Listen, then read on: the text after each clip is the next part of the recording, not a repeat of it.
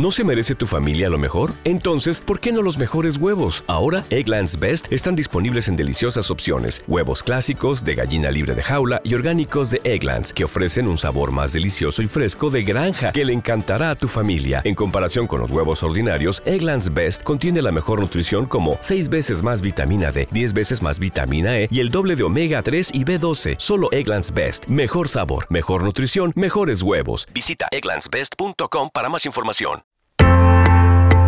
Muy buenas tardes a todos, ¿cómo están? Soy Chayo Busquets, esto es Chayo contigo y estamos listos ya para iniciar el programa y vamos a entrar de lleno, de lleno porque como siempre, muchos correos, muchos mensajes.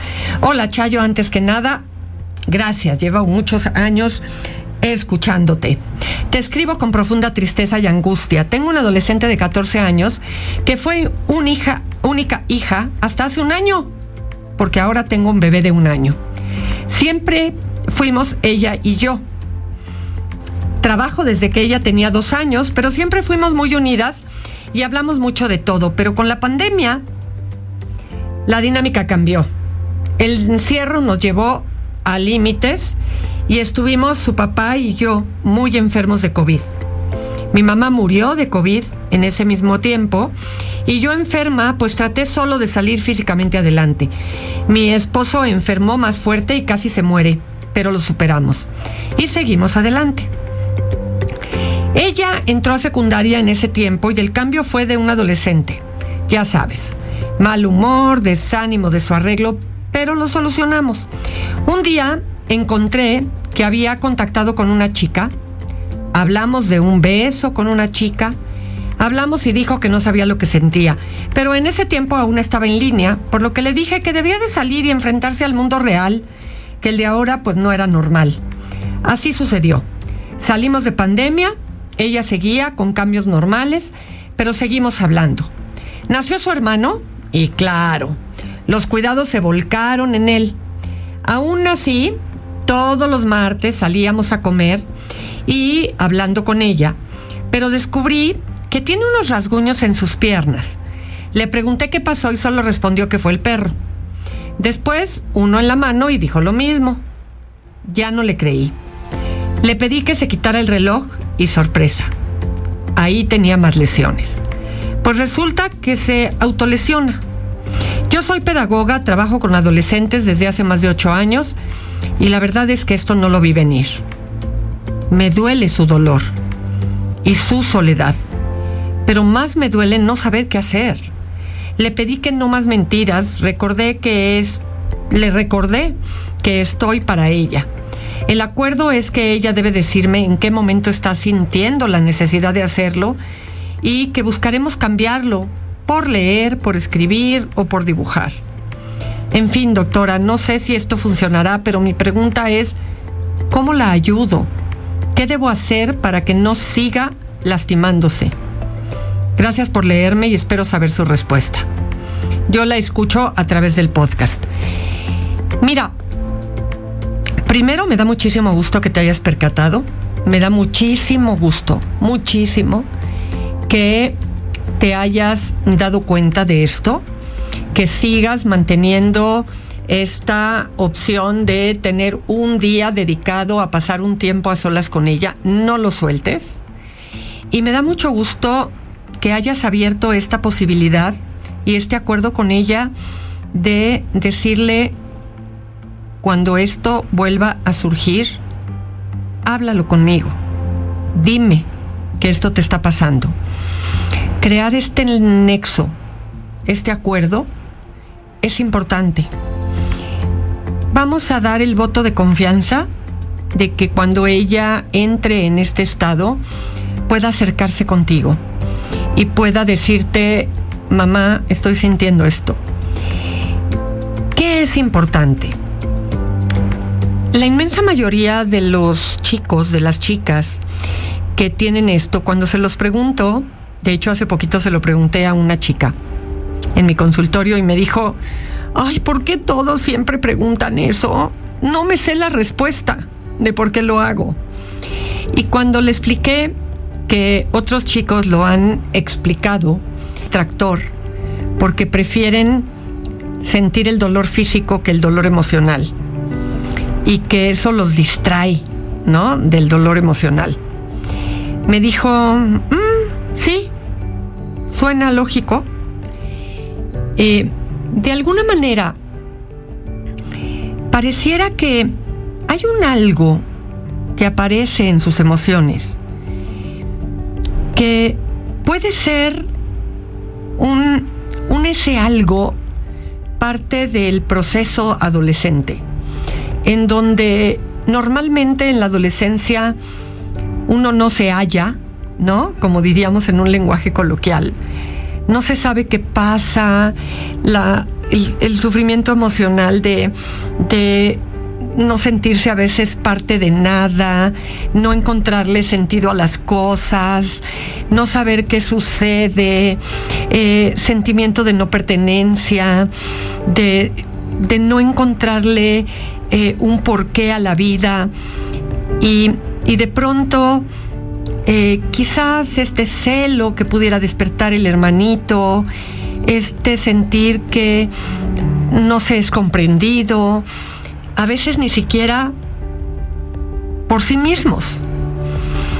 Creo que a veces hace falta un buen abrazo, un no importar, no saber qué pasa o qué se siente y que no importa que el entenderse a sí mismos vendrá con el paso de la vida y que a veces solamente se requiere un abrazo y un aquí estoy y no importa si no se sabe qué pasa y que hay que tener paciencia. Es lo que importa. Creo que un decirle que la quieres, un decirle que aquí estás, un preguntarle día a día, en algún momento, ¿cómo la pasaste hoy? Ten paciencia. No importa si no sabes cómo te sientes. El que a veces no importa no tener la respuesta. Y que a final de cuentas vamos a estar bien, esto se va a pasar. Y poderlo escuchar de la voz de alguien a quien ella quiere, que eres tú como su mamá, puede simple y sencillamente ser suficiente.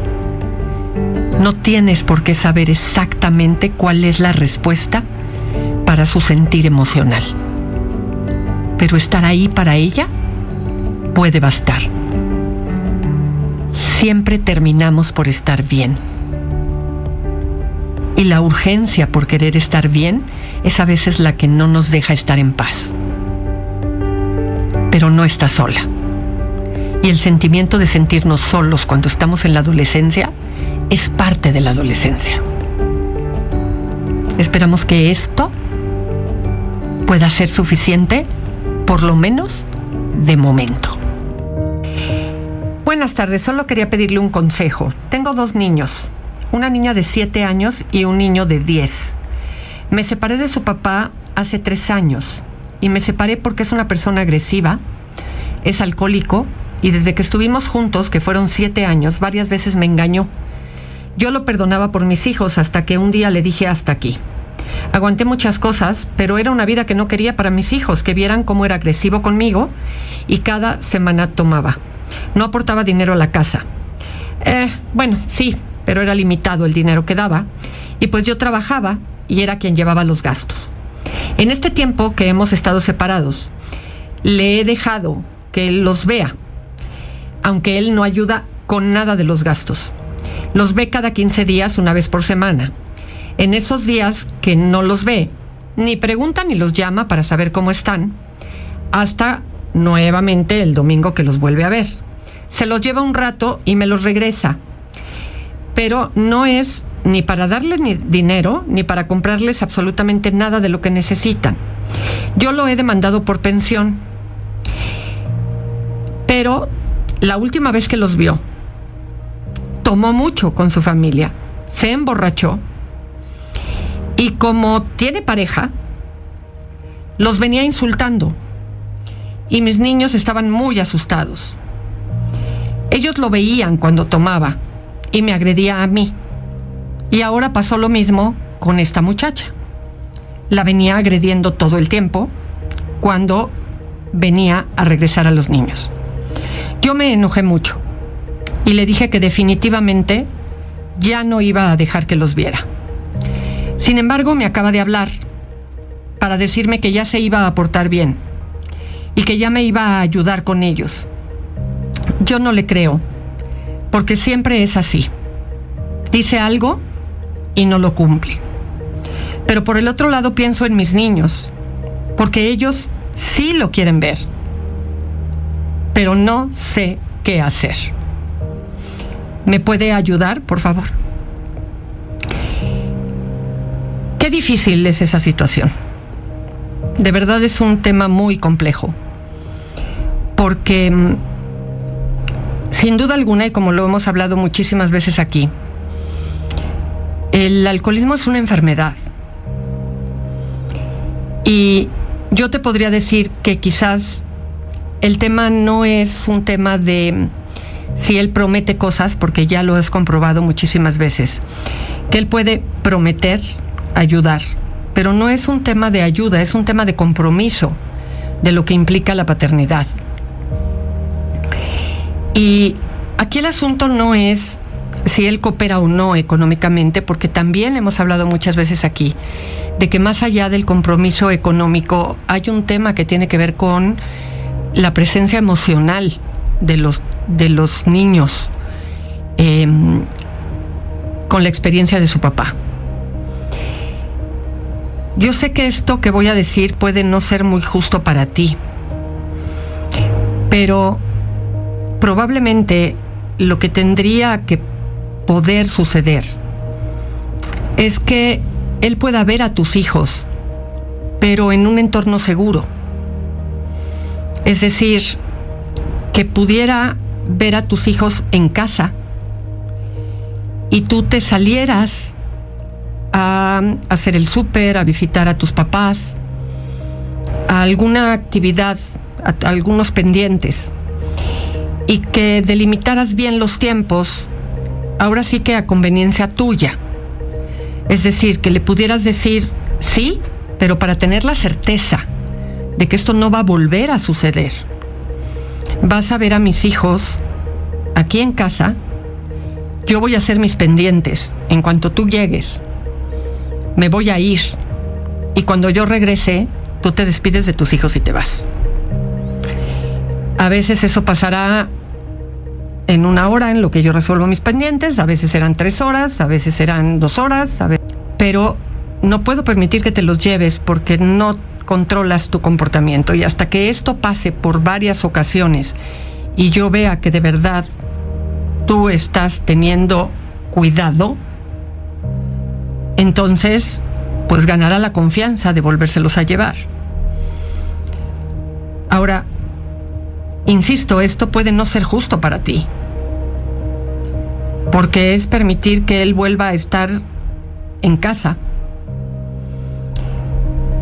pero por el otro lado es la manera en la que puedes de alguna manera enmarcar un poquito más el espacio.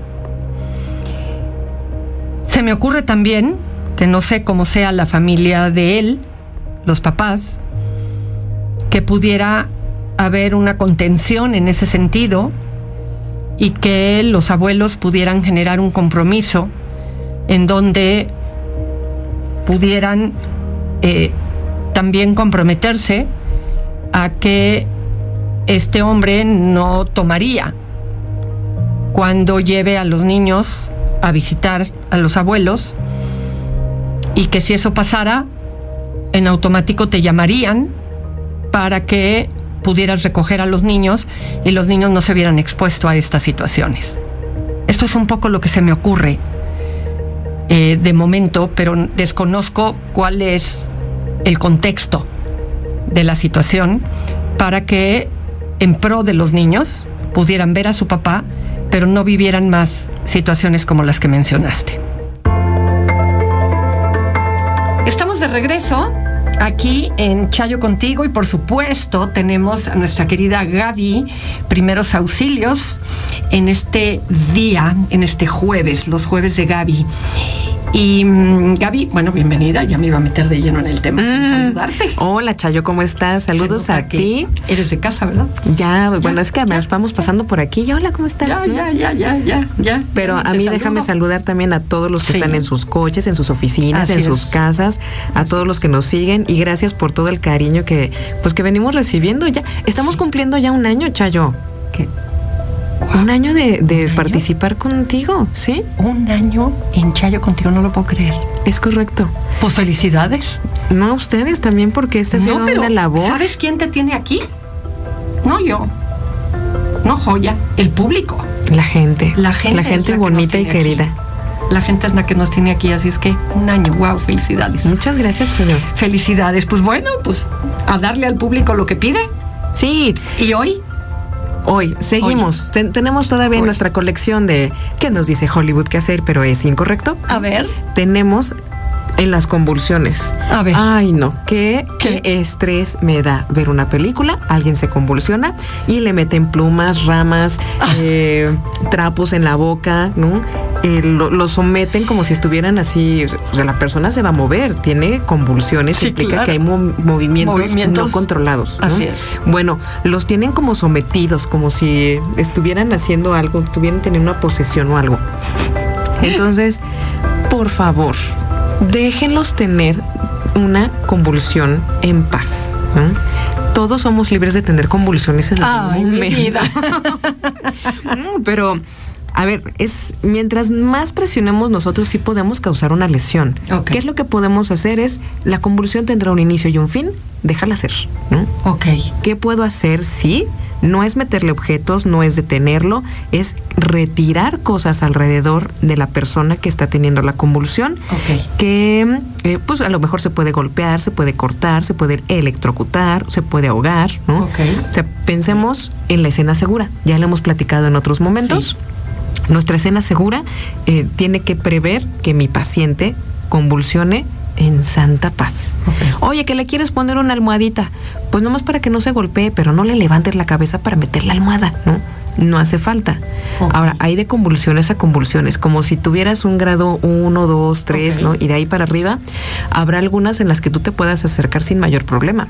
Pero habrá otras que sean más, más violentas. Entonces, no te expongas, que no te vaya a golpear, que no vayas a salir, eh, pues a lo mejor expulsado, golpeado, ¿no? Ok. No. Respetemos las libres convulsiones de otros. Ok. ¿no? Creo que acabas de decir algo que es bien importante. Empiezan y se detienen solas. Es correcto. O sea, no es que tú las tengas que hacer parar. No, no se les inyecta nada, no se les eh, administra ningún medicamento, no se les da un líquido en ese momento. Ok. ¿no? Ok. Ahora, ¿qué sí va a pasar? Si nunca antes había tenido una convulsión, acuérdense, yo les enseño primeros auxilios, pero a ustedes les toca visitar su médico y dar las atenciones correspondientes que pudieran requerir de un medicamento, que pudieran requerir de un tratamiento o incluso de una intervención, Sí, no sé, del, mayor. del diagnóstico este posterior, de saber qué pasa, en fin, todo lo que se requiere. Así es, es Pero en el momento es solamente cuidar que no haya mayor daño al que la convulsión está generando. Así es. Ahora, aquí hay unos detalles. Hablamos, yo dije convulsión porque Sí. pues digo, vi una película y alguien se convulsionó y me acordé de que Sí. existen las convulsiones mal atendidas, ¿no? Sí. Pero ¿qué puede causarla?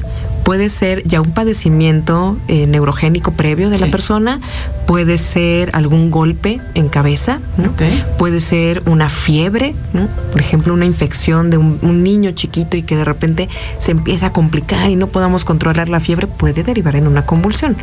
Entonces, eh, cuidemos aquellos factores, siempre les he dicho y les seguiré diciendo, diciendo atender una, una, mm, emergencia implica que seamos Sherlock Holmes. Tenemos que averiguar causas, eh, quién, cómo, cuándo, dónde. Y si en este caso hablamos de convulsiones, ¿qué la causó? Si yo ya lo sabía de antes, ok. Ok. Pero si es la primera vez, ¿no? entonces hay que darle seguimiento.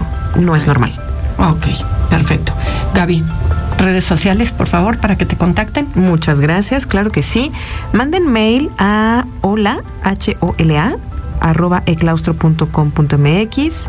También nos pueden encontrar en Instagram y en Facebook. Acuérdense que tenemos ahí, ya terminamos el ciclo de ¿Sabías qué? Ahí tenemos publicaciones interesantes. Nos mandan inbox, ¿no? Y ahora que nos fuimos con las de Hollywood. Entonces tenemos el Instagram y el Facebook de Chispa Primeros Auxilios los podcasts de Spotify, Botiquín de Primeros Auxilios. Perfecto. Y el WhatsApp. Ponte chispa y mándanos un mensaje al 55 5104 5985. Perfectamente. Nos vemos la semana que entra. Claro que sí. Un abrazo para ti y feliz fin de semana para todos. Bueno, pues. Hola, Chayo. Tengo una hija de 13 años y le detectaron discalculia. Y no, no es una grosería, no se preocupen. Y sus problemas con matemáticas han sido complicados y dolorosos porque sé que ella hace esfuerzos para sacar la materia lo mejor que puede. Pero no puedo creer que haya tan poca información en relación al tema. Mi hija tiene que ir a asesorías extras para que no olvide las cosas. Nos indicaron que ella tendrá siempre que ocupar una calculadora como apoyo y quisiéramos saber un poco más del tema y espero que nos puedas ayudar. Mi hija va en primer año de secundaria y cuando hablé con la MIS de matemáticas, porque obviamente el primer semestre lo reprobó, pero la MIS me contestó que no tenía información del tema. Y yo me asusté porque sabía que mi hija está indefensa en el salón de clases. A ver, em, primero, eh, la discalculia es, ay, perdónenme, es una condición neurológica que dificulta la comprensión de las matemáticas y las tareas que están relacionadas con ese tema. No existe un medicamento para tratar la discalculia. Sin embargo, sí hay un uso de medicamentos que ayuda a los niños Em, cuando la ansiedad les está haciendo más difícil este proceso. Tu hija, primero, si se lo detectaron, es porque le hicieron una evaluación personal que sabe detectar la discalculia. Y me sorprende muchísimo que quien te lo detectó no te haya hablado de que existen no las clases de regularización de apoyo, terapias de aprendizaje que ayudan a desarrollar las habilidades necesarias para que esto no se vuelva un problema para toda su vida. Normalmente los chicos que tienen este problema claramente pues lo primero que empezamos a tener son problemas claros con las matemáticas. Pero además nos damos cuenta que usan los dedos para contar para problemas, procesos muy básicos de matemáticas. No recuerdan los procesos eh, básicos para sumas básicas, restas básicas. Tienen mucha dificultad para manejar el dinero.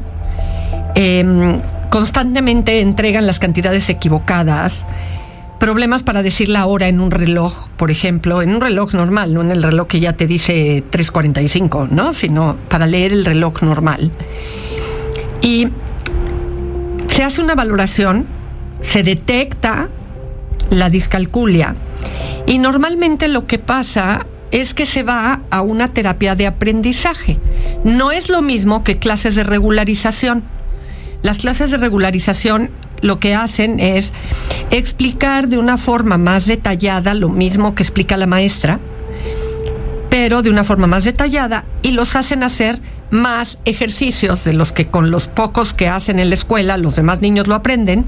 Estos niños necesitan practicar más esa materia. Bueno, la terapia de aprendizaje no. La terapia de aprendizaje ayuda a desarrollar habilidades que el los demás niños traen ya consigo en su proceso natural y la terapia de aprendizaje ayuda a desarrollar habilidades extras para que ese proceso se resuelva. Entonces, tu hija necesitaría, primero, que la lleves con un neurólogo pediatra para que determine si hay un proceso fisiológico que, del que se deriva la discalculia o si es solamente una discalculia en sí misma. Y que te deriven con un terapeuta de aprendizaje, porque hay dentro de los terapeutas de aprendizaje quienes se especializan en la discalculia y les ayudan a desarrollar habilidades para que el resto de su vida no tenga problemas con los números, con todo lo que está implícito en la matemática en la vida de todas las personas. Desde ir al súper, desde resolver cuestiones cotidianas en la vida que implican números. Perdón, pero esta maestra, que es maestra de matemáticas, es un poco ignorante al respecto de esto, porque debe de haber pasado por su vida muchos alumnos que sí son buenos académicamente, que son responsables como alumno, que tienen problemas con las matemáticas y que en realidad lo que hay es que tienen discalculia. Entonces, tranquila porque sí hay formas de ayudarle a tu hija que no va a necesitar necesariamente siempre una calculadora, y que podrá todo lo que le falta de la escuela repararlo con una buena terapia de aprendizaje. Así es que, con mucho gusto, escríbeme y te doy el dato de las terapeutas que yo conozco que están especializadas en arreglar este tema de la discalculia, que así es como se llama el problema de matemáticas que no viene ni de la flojera ni de la irresponsabilidad al respecto del problema con los números. Que así como existe la dislexia con los niños que confunden las letras, existe la discalculia, que es el problema con la confusión de los números y los signos dentro de la matemática. Chayo, te escribo principalmente porque tengo una compañera en el trabajo que está presentando trastornos alimenticios. Por su físico se nota que ya es algo severo y que lleva así desde hace tiempo. Tiene alrededor de 34 años y dice tener dos hijos, entre 10 y 12 años de edad. Nos ha comentado que no tiene una buena relación con su mamá ya que la rechazó desde el embarazo. Y su papá es quien se encargó. Eh, también ha comentado que en la actualidad vive en casa de sus papás con sus hijos y su pareja, pero en un ambiente mm, bastante tenso por los problemas que llega a tener frecuentemente con la mamá. Otra amiga y yo comenzamos a tener una buena amistad con ella y hace tiempo nos ofreció llevarnos comida todos los días, comentando que ella hacía demasiada comida para su familia. Pero hemos llegado a la conclusión de que esa comida que nos lleva, la cual en efecto es demasiada, es su comida. Tengo principalmente la inquietud de cómo poder comprender o entender lo que ella está viviendo, para posteriormente, y si es posible, intervenir en que quiera recibir ayuda integral me preocupa su salud, tanto física como emocional, ya que es una persona muy bondadosa. Desconozco si en algún momento ha permitido el apoyo de algún profesional de la salud. Te agradezco tu apoyo y ojalá comentes esto, porque nos gustaría muchísimo saber qué hacer. Mira, yo no sé qué han visto ustedes con respecto a esto ¿Qué sucede. Porque normalmente cuando una persona tiene un trastorno de alimentación, puede ser de uno de dos tipos o incluso los dos. Es decir, puede buscar siempre evitar comer y usar de pretexto o que acaba de comer y no comer o que se siente mm, muy llena, o que comió antes, o que va a comer después, y siempre estar evitando el momento de la comida. o que tiene mucho trabajo y va a comer luego. En fin, cosas así, de tal manera que uno nunca logra ver a la persona comer. Además de lo que me dices que en su apariencia claramente es muy delgada. Y por el otro lado, al contrario, la gran cantidad de comida que lleva se lo coma con mucha ansiedad, con mucha desesperación, que son los famosos atracones de comida, para luego terminar yendo al baño de forma muy apresurada para vomitar lo que comió, porque sienten una gran culpa. Creo que si ustedes llevan una buena relación con ella, podrían acercarse y decirle de una manera muy amorosa esto mismo que me acabas de decir a mí, que están preocupadas, que teman que pueda tener algún trastorno de alimentación, que les inquieta, que se sentirían tranquilas si ella buscara ayuda, que le tienen un gran cariño. Yo no sé si ella les ha hecho comentarios con respecto a sentirse gorda. Si tiene o hace comentarios con respecto a querer estar a dieta. Cosas que les haga sentir o pensar que tiene distorsionada la imagen de su cuerpo. Pero mostrándole con mucho afecto que están ahí para ella. Eso es lo mejor que pueden hacer. Y normalmente de la gente ajena a la familia, las personas con un trastorno de alimentación suelen recibir bien estas muestras de cariño. Platíquenlo con ella. Y por ahí se van a poder percatar de qué es lo que tiene qué es lo que piensa y cómo se siente. Amigas como ustedes, es lo que la inmensa necesidad de las personas necesitamos.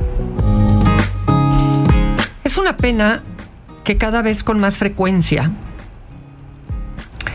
haya esta contradicción entre los papás resistiéndose a educar a los hijos con respecto a la sexualidad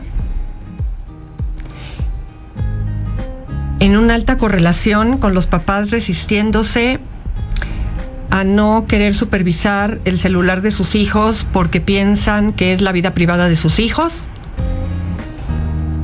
dando celulares en edades cada vez más tempranas y chicos cada vez más pequeños teniendo acceso a través de Internet a pornografía. Y entonces la pregunta que continuamente hago es, entonces no te importa que si no supervisas el celular de tu hijo, tu hijo esté viendo pornografía a través del celular,